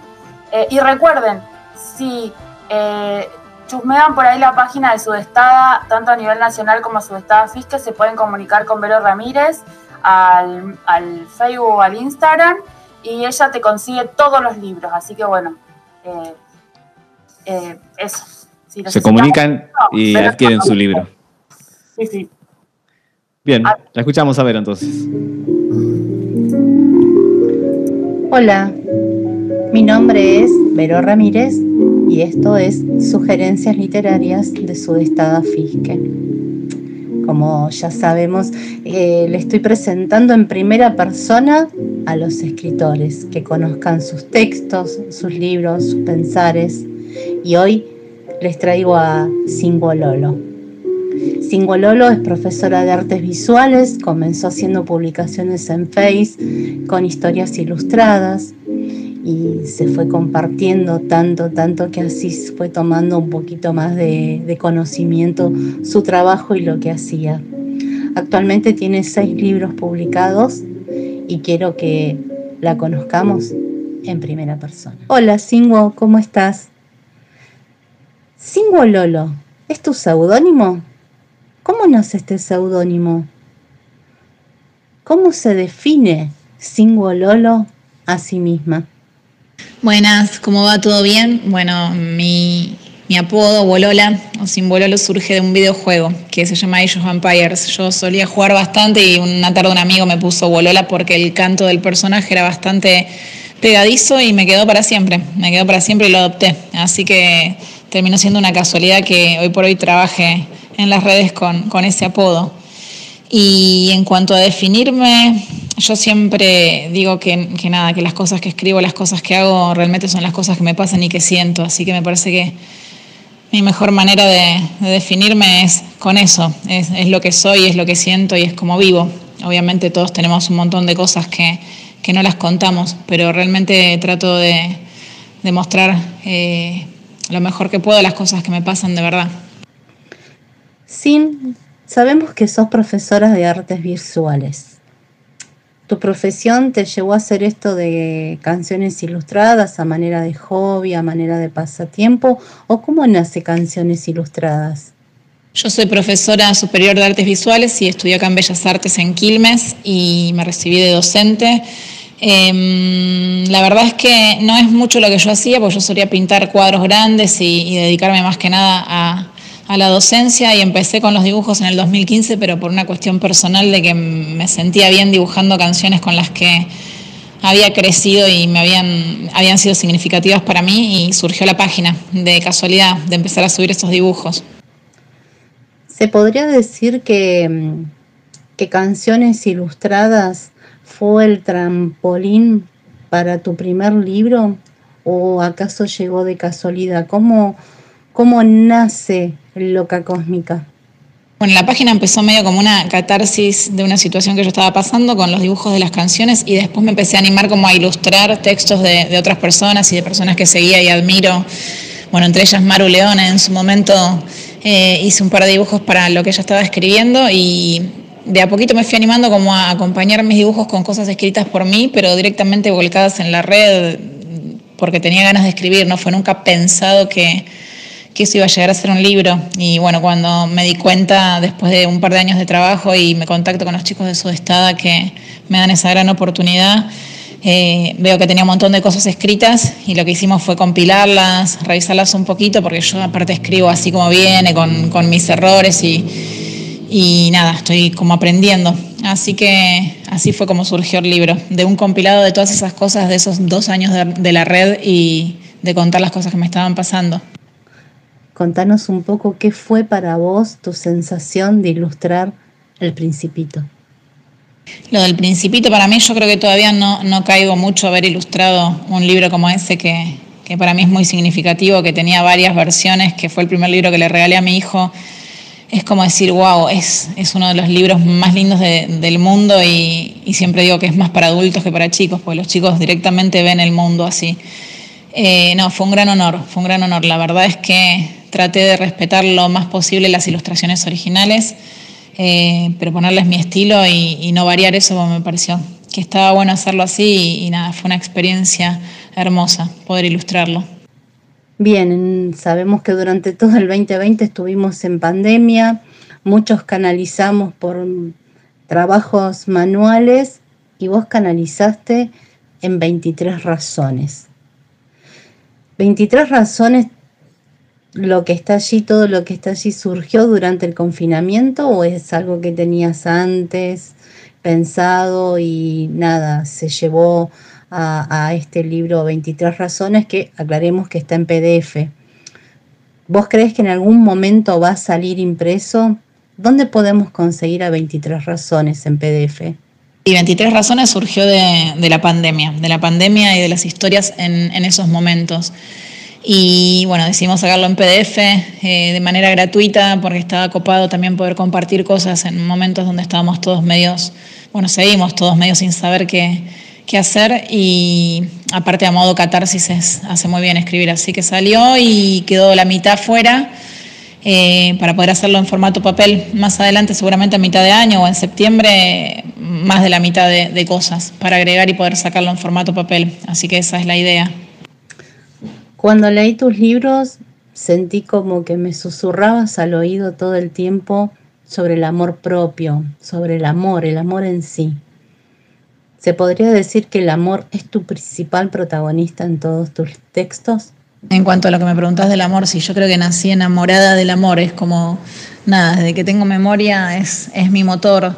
Y, y, sí hablo mucho del amor propio porque me parece re importante de a poquito, porque eso no es algo que, ay, de un día para el otro me quiero, pero poder aprender a, a aceptarnos con todas las cosas que tenemos, las buenas y las malas, pero así todo yo siempre digo que, que soy un animal de manada, un animal de compañía. A mí yo sé que puedo sola con un montón de cosas y disfruto muchísimo de la soledad, pero soy una enamorada de, del amor y de la vida y para mí estar en compañía de la gente que amamos, ya sea de una pareja, de amigos, eh, de la familia, eh, el poder estar en compañía, en, manada, para mí es todo. Entonces, además poder hablar del otro con, con, esa admiración cuando yo escribo y describo a alguien y pienso en esa persona es como, nada, me, me parece hermoso. Así que sí, el amor para mí es, es el motor de todo lo que escribo.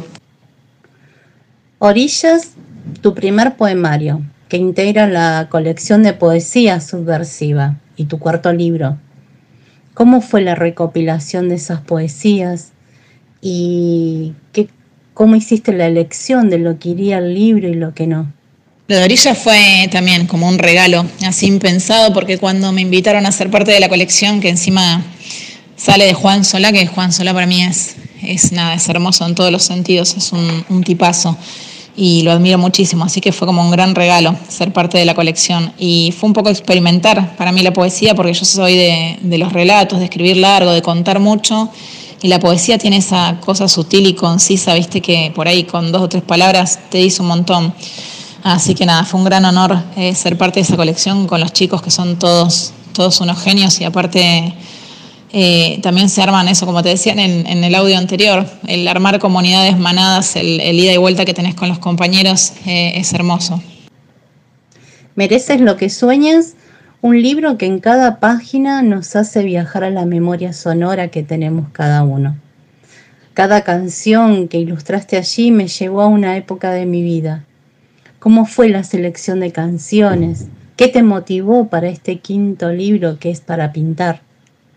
Mereces lo que sueñas. Oh, me recostó elegir las canciones porque te juro que, que nada, eh, son tantas, tantas las que forman parte de nuestra vida y eso que era solo rock nacional, porque si fuese en general yo creo que tengo que hacer, dibujar 100 canciones, pero traté de elegir, eh, no podía elegir solo las que me gustaban a mí, las que eran importantes para mí, porque nada, eh, también hay, hay bandas que por ahí yo no escucho tanto y que otra gente sí, y hay bandas que yo escucho todo el tiempo y que por ahí otra gente no. Entonces traté de equilibrar entre las dos cosas y, poder hacer algo que le pueda llegar a, todo el mundo y que, bueno, que puedan decir, bueno, por lo menos de acá 10 canciones me gustan, las conozco, las escuché. Así que está armado más o menos de esa manera. Estaría bueno por ahí hacer uno más grande en algún momento para descargar o algo con un montón de canciones que me quedaron en la cabeza, pero fue básicamente elegir. Seguramente quedaron un montón afuera. Cuando digo estrellarme, no digo romperme, digo llenarme de estrellas. Esta frase está puesta en una de las primeras páginas de tu libro Estrellada, tu sexto libro. ¿Qué, inspiró a, qué te inspiró a hacer este libro que lo denominaste Estrellada? La frase de estrellada surgió, eh, en realidad estaba contando una historia de mi infancia que fue real, eh, que fue una vez que a un chico que me gustaba del barrio le colgué carteles en todos los árboles para decirle que me gustaba y el chico nunca me dio bola. No, sé si siquiera supo que se los colgué yo. Eh, y yo lo que contaba en el final del relato era que no importaba si, si el otro no correspondía, que a veces el amor era un poco arriesgar y decirlo igual. Eh, entonces, el final habla de eso, como de, estrellarnos, de, llenarnos de estrellas cuando hacemos esas cosas y no de, darnos la contra la pared, porque me parece que siempre que lo decimos, eh, a veces me dicen, no, pero yo lo dije y, y, re sufrí, y yo lo dije y me fue re mal, y, y, sí, es verdad, a mí también me pasó un montón de veces, pero aún así yo, por eso siempre aclaro, yo cuando escribo, escribo de las cosas que me pasan a mí, y eso no significa que que el otro tenga que actuar de la misma manera o que yo le esté diciendo al otro, no, arriesgate, vale la pena. O sea, yo cuando escribo, escribo sobre mí y incluso me hablo a mí también a veces, como para recordármelo. Entonces se trata un poco de eso. Yo soy muy mandada y soy muy arriesgada y yo donde, donde hay amor y donde soy feliz, me tiro de cabeza y no lo pienso dos veces. Entonces es mi manera de ser, por eso es que me es importante aclarar de que de que escribo sobre, sobre mi vida y no, no, estoy diciendo que tenga que ser de esa forma. Y la frase surge ahí, como de cuando estaba pensando que me voy a estrellar contra la pared, en realidad me estrellé de, de haber podido decir lo que sentía. Bueno, en cuanto a los libros, eh, y tengo mis pequeños altares como, como con la música. Alejandra Pizarnik para mí es lo más grande que hay, es esa admiración profunda que tengo por ella. Eh, tengo su poesía completa en la mesita de luz y no hay un día que no abra y no, no lea algo, aunque lo haya leído mil veces. Después me gusta mucho Elvira Sastre, me parece hermoso el lugar desde el que habla del amor. Eh, Aquella orilla nuestra es un libro hermoso. Después Mujeres que corren con los lobos es otro libro que, que para mí es hermoso. Todos los libros de, de, la colección Poesía Subversiva, todos los libros son, son una belleza lo que se ha hecho con esa colección. Y bueno, Juan eh, es, conmovedor. La manera que tiene Juan también de escribir es, es como el rayo de Cortázar. Así que nada, más que nada esos libros, eh, los libros de Giselle Maceo, que, que, bueno, que en este último hicimos intercambio de prólogos, Sos la vida de mi amor, eh, que es un librazo que habla de, su historia de amor con, con, una persona que ella amó y falleció. Es, es un libro que es muy conmovedor. Eh, bueno, los libros de Maru Leone también, mucho, mucha gente de la red leo, mucha gente que sigo en la red eh, y que está escribiendo muy, cosas muy hermosas. Así que bueno, hoy nos da la virtualidad eso, esa posibilidad de conocer eh, cosas nuevas que, antes no, las veíamos en una librería. Una re agradecida por la invitación, gracias por pensar en mí para esto. Espero que, que, nada, que haya salido bien. Yo me pongo medio nerviosa, soy re caradura para algunas cosas y para otras soy re pava. Así que Te agradezco la, la buena onda, la paciencia, el cariño de siempre y un gran abrazo para la Rosca Radio.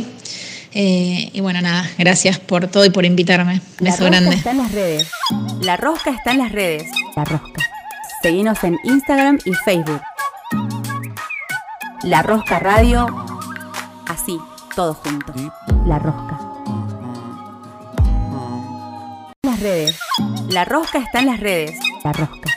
Seguinos en Instagram y Facebook. La Rosca Radio. Así, todo junto. La Rosca. La Rosca.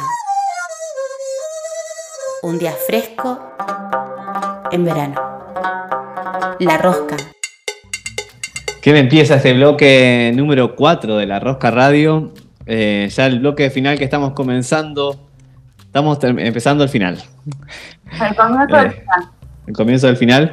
Y vamos a hablar en este, vamos a empezar a hablar en este bloque de eh, algo que está pasando en, nuestra, en nuestro país hermano eh, latinoamericano de Colombia. eh, que como todos saben hay una feroz represión del Estado en contra del pueblo, donde ya hay muertos y desaparecidos y obviamente heridos. Y, eh, y el arte siempre eh, está con todo. Sí, Eh, sí. Siempre refleja lo que está pasando. ¿Cómo, cómo, cómo ante estas situaciones no tan conflictivas, tan violentas, eh, tan indignantes, podemos ver cómo surge el arte? Y, por ejemplo, em, como por ahí para contar, que también lo pueden encontrar en las redes sociales, eh, hubo una manifestación de titireteros, o sea, dentro de las marchas que hay en Colombia, hubieron titireteros que fueron y expresaron ¿no? su repudio a través de su arte. Y después algo que también me llamó mucho la atención, que salió en todos los medios, fue eh, una coreografía que hizo un grupo de chicas trans, Ah, mira. Sobre en, una parte así como muy importante de Colombia, en el centro de, Cali, eh, y estaba la policía y ellas bailaban su coreo eh, sin importarles, no, bueno, pues vino la policía la sacó, pero como con toda esa fuerza, esa manifestación contra ese orden tan nefasto que se ha establecido, tan violento que existe en Colombia. Sí, los pueblos latinoamericanos van despertando eh, en cada región y lo lamentable de esto es que se llevan muchas vidas, eh, muchas personas mueren, otras quedan con secuelas en, sus- con en las heridas que, que les da la policía. Y lo lamentable es que hay policía que son los mismos eh, del pueblo pero que eh, responden a estos intereses, ¿no? Que bueno, está todo armado el sistema para que así funcione y le- le- este, tengan, tengan que combatir eh, con el mismo pueblo al pueblo. Eh, y con estos resultados bastante trágicos eh, de estos días en Colombia.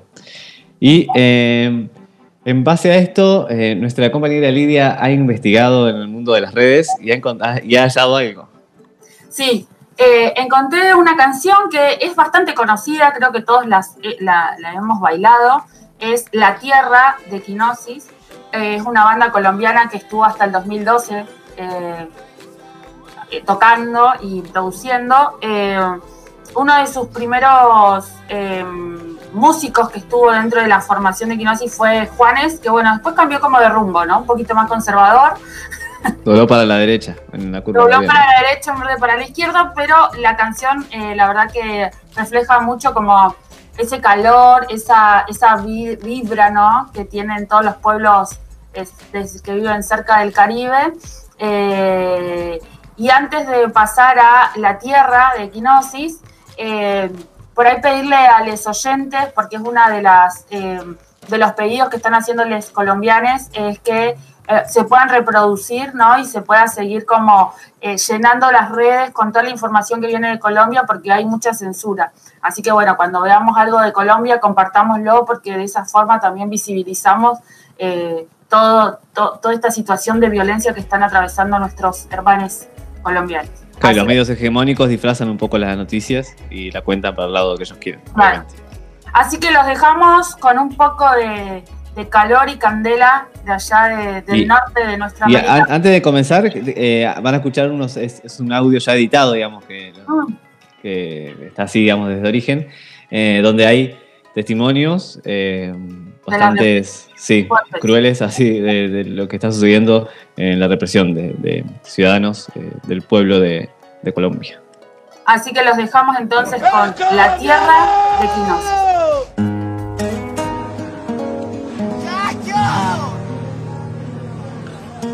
logran el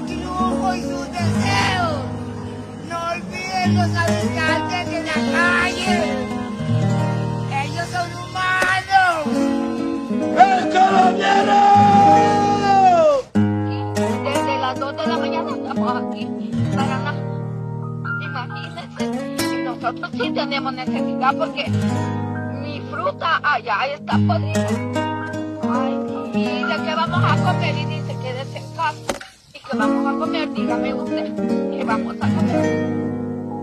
Y nosotros tenemos necesidad, porque si usted fuera a ver a mi casa, en mi casa yo no tengo ni fruta. Ay, ¿y, y- y- y a dónde está lo que el gobierno dice?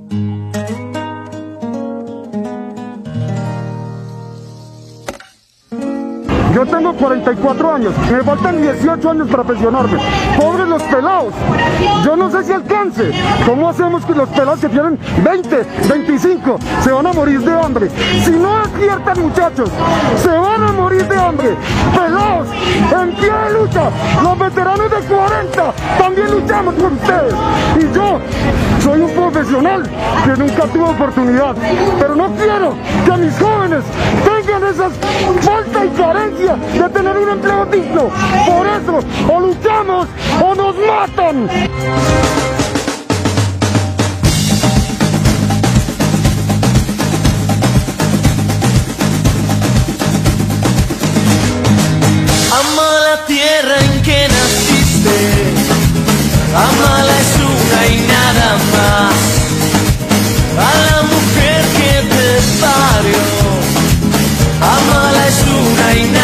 Más. Ama a tu hermano, ama tu raza, amala es una y nada más.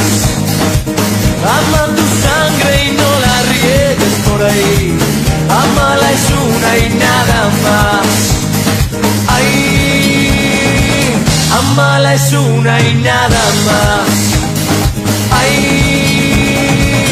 amala es una y nada más.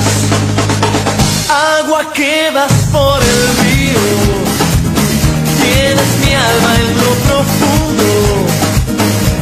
corazón que no palpita, ya está fuera de este mundo. Ay, ya está fuera de este mundo. Ay, ya está fuera de este mundo. De este mundo soñador te atrapa en un rincón te castiga con pasión.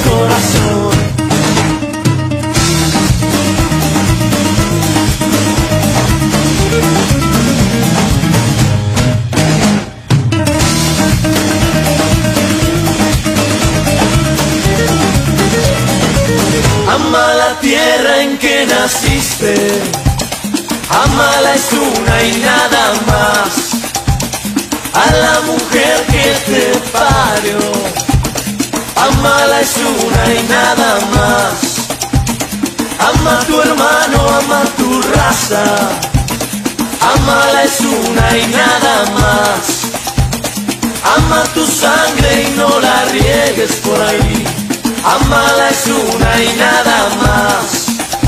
Ay, amala es una y nada más. Porque mi corazón ya está fuera de este mundo. De este mundo soñador que te atrapa en un rincón.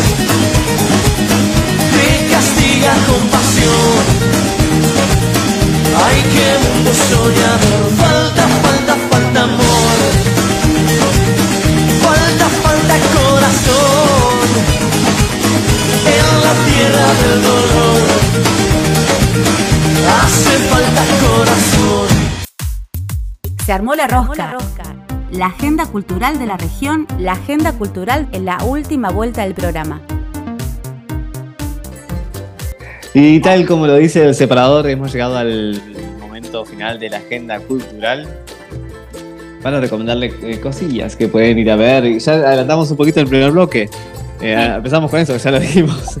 El viernes, este viernes 14, eh, van a estar las de Sidora otra vez. Así es. ¿Cómo hacen para sacar sus entradas? O para Bueno. reservar sus entradas. Se comunican con Moni García, ¿no? Así Por es. supuesto, eh, Sí. por el Facebook Oh. o Instagram. Moni García la buscan a ella y eh, seguramente les va eh, a poder hacer la reserva. Tengo dos números para que se puedan comunicar, sino al 2984 940662 y 2984 55 86 55 o también puede buscar a Sala Kimeki Pan Sala, Kimeki Pan Sala, que es el lugar donde van a estar las chicas, eh, que ahí también pueden gestionar la reserva para... Son muy poquitos lugares, así que tienen que apurarse y ya el fin de pasado no llegaron los lugares al viernes, o sea, hay que reservarlo antes Claro. porque se agotan. Y, per- perdón, Lucho, te voy a interrumpir, pero bueno, le contamos también a, a los oyentes que estamos empezando a consumir también un poco ¿no? de las obras que, que traemos y que compartimos acá en la Agenda Cultural y que el viernes pasado fuimos de espectadores a escuchar a las chicas de las tecidoras y la verdad que fueron muy emocionantes, muy recomendado el espectáculo. Vayan a escuchar, hace bien. eh, escuchar cuentos, escuchar estas narraciones, porque también activa nuestra imaginación y bueno, creo que saca como algunos elementos emocionales ¿no? que cada uno trae ya de su, de su- de su historia, de su vida, así que sumamente recomendable. Y además la lectura como un ritual eh, que se hace con otros ahí en ese lugar. eh, Sí. a diferencia de estar leyendo un libro en casa, que alguien te lo cuente y encima compartir lo que pasa con los otros, y las otras y los otros, está buenísimo que, que es el hecho más teatral ¿no? de, de cuando te narran y te cuentan un cuento. El viernes 14 también hay muchas cosas para hacer, o sea, no A te puedes quedar en casa. Contame. A las 21.30 está la obra de escena urgente La Corredora, Sí. de Ana Musín, que actúa Ana Musín, es la actriz amiga aquí de, de La Rosca, en el Teatro de la Estación. La segunda función de, de este mes, viernes 14, 21.30, La Corredora en Teatro de la Estación. Eh, ¿Te tiro otro, otro para el mismo día? A ver, dale. Así es. Eh, capaz que el viernes 7 vos ya fuiste a ver La Corredora y querías ver Decidoras, o si no otra cosa, tengo otra cosa. Viernes 14 está Juan Falú, Ah, junto al ensamble de cuerdas patagónicas de la Filarmónica de Río Negro, en las- a las 21 horas en Casa de la Cultura.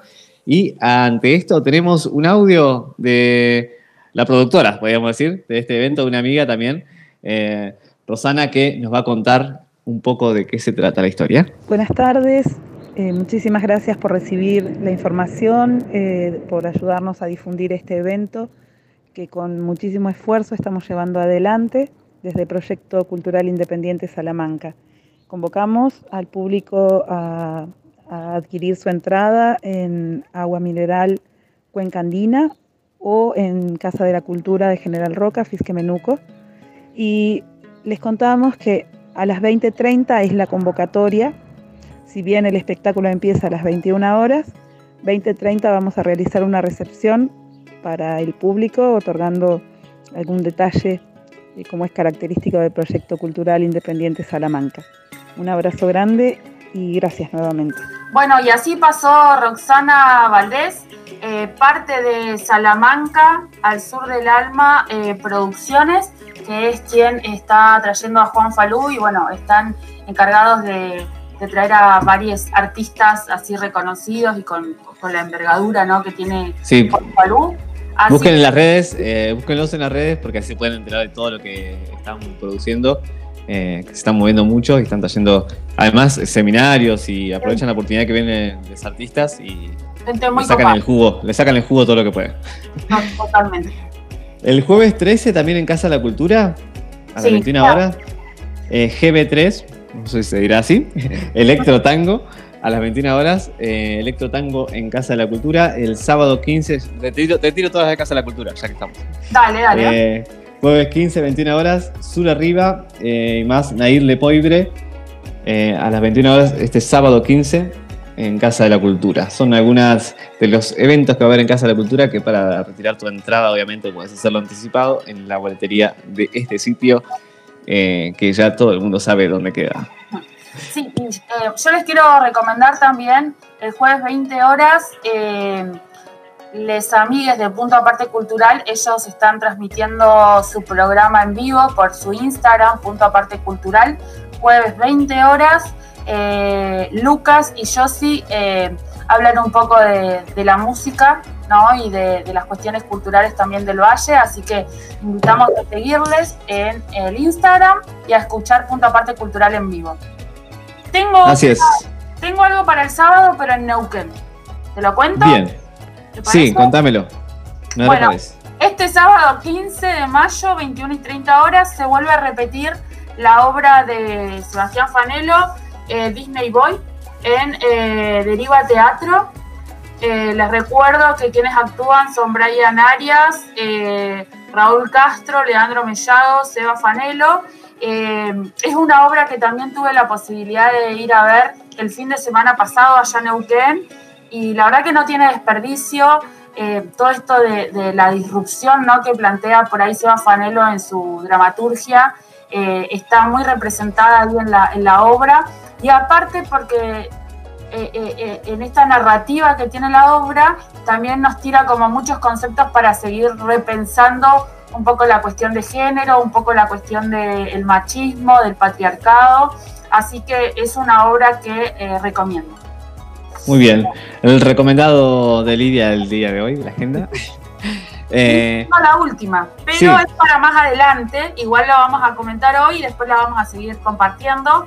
El domingo 30 de mayo, en la sala Kimei Kupan, que también, bueno, tenemos que destacar que es una sala que se empezó a mover, que está muy activa, que es muy cálida eh, y que genera como muchos, eh, muchas alternativas o para ir a ensayar o para generar estos espacios un poco más íntimos entre los artistas y el público.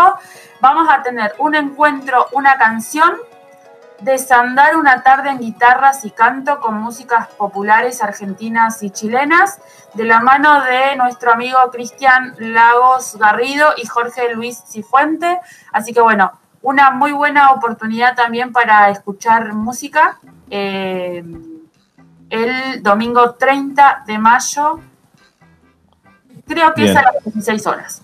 Bien, y para los que quieran, los artistas que quieran compartir sus eventos, pueden buscarnos en las redes como eh, La Rosca Radio o enviarnos un mail también, eh, roscaradio.gmail.com roscaradio.gmail.com ¿Escuchamos el separador, el separador de las redes? Dale, que quedó tan bonito, Dale. por favor. La rosca está en las redes. La rosca está en las redes. La rosca. Seguinos en Instagram y Facebook. La Rosca Radio. Así, todos juntos. La Rosca. Llega el momento final, terminamos el programa número 10 de este martes 11 de mayo y esto es una sorpresa para mí y también para los oyentes. No sé con cuál canción nos vamos a ir bailando, pero yo sé que Lucho siempre tiene la posta en la movida eh, final. Así Como estoy hablando, hablando de Colombia, de Latinoamérica, eh, vamos a despedirnos. ¿Qué, tiene Colombia? ¿Cuál es? Cuando te digo Colombia, ¿a qué asocias? La palabra Colombia, el país Colombia. Colón, No, Colombia, al país. ¿Qué hay en la, la producción? Geografía. ¿Cuál es la producción de Colombia? café. Muy bien, sí. Vamos a escuchar una canción que tiene que ver con la Ay, producción. suerte que hizo bien, café. Muy bien. No me muero acá al aire. Porque vamos a escuchar una canción que originalmente es de Juan Luis Guerra, pero eh, vamos ahora a escucharla interpretada por Café Tacuba, una hermosa versión que hicieron de esa canción. Se llama Ojalá que llueva café. Eh, y bueno, eh, creo que habla un poco de ojalá que todo cambie en Colombia y que vengan buenos y nuevos tiempos para todos los países latinoamericanos.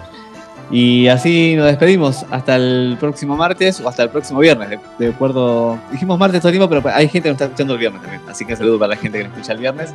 Eh, y el próximo, la próxima semana vendremos con más La Rosca Radio. Chao Lidia, hasta la semana que viene. Chao. antes de despedirnos, ¿puedo decir una cosita? Sí, para la música acá. Pa- parame la música. Quiero saludar a Sandy Giles, que está en los controles de Antena Bien. A Gastón Acosta, que nos hace toda la cuestión artística y está ahí siempre eh, en todo. Y después a eh, Cintia Jara, que prontamente se vuelve a reincorporar a la rosca. Y a los amigues de Punta Parte Cultural, a eh, Lucas y a Yossi, que salimos por su canal seguramente el viernes. Y si es viernes, nos están escuchando el viernes ahí en Punta Parte Cultural. Así que ahora sí, hasta el próximo martes y hasta el próximo viernes. Chau, chau. Vamos con Café Tacuba. Ojalá que llueva café.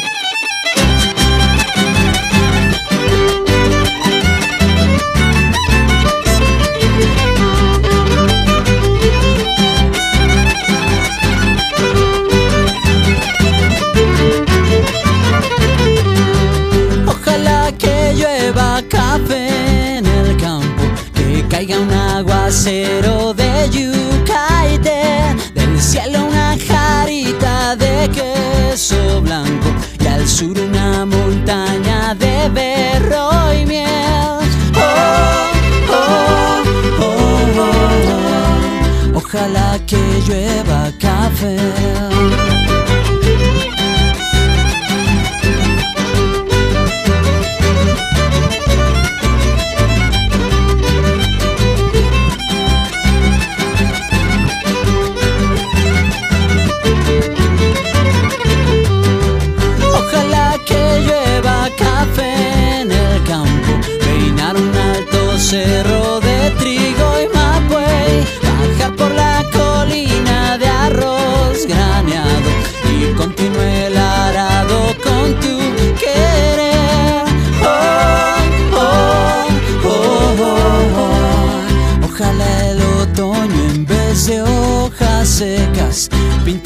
Cosecha pitiza alegre. Siembra una llanura de patata y fresas. Ojalá que llueva café.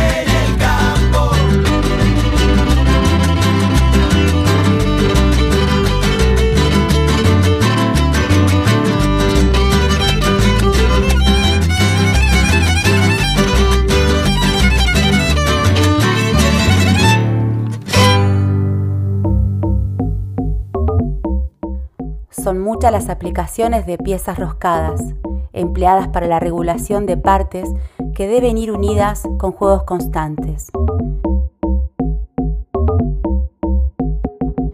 Sí, ya sé, no entendiste nada. Nos pasamos de rosca. Seas tornillo, tuerca o ninguna o ambas, te esperamos en la próxima vuelta de La Rosca. La Rosca.